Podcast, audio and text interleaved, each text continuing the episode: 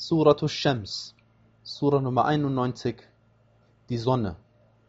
Im Namen Allahs, des Alabamas, des Barmherzigen, bei der Sonne und ihrer Morgenhelle, und dem Mond, wenn er ihr folgt, und dem Tag, wenn er sie erscheinen lässt, und der Nacht, wenn sie sie überdeckt, und dem Himmel und dem, der ihn aufgebaut hat, und der Erde und dem, der sie ausgebreitet hat, und einer jeden Seele und dem, der sie zurechtgeformt hat, und ihr dann ihre Sittenlosigkeit und ihre Gottesfurcht eingegeben hat.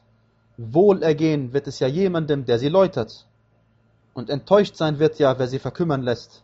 Die Thamude erklärten in ihrer Auflehnung die Botschaft für Lüge, als der unseligste von ihnen sich erhob.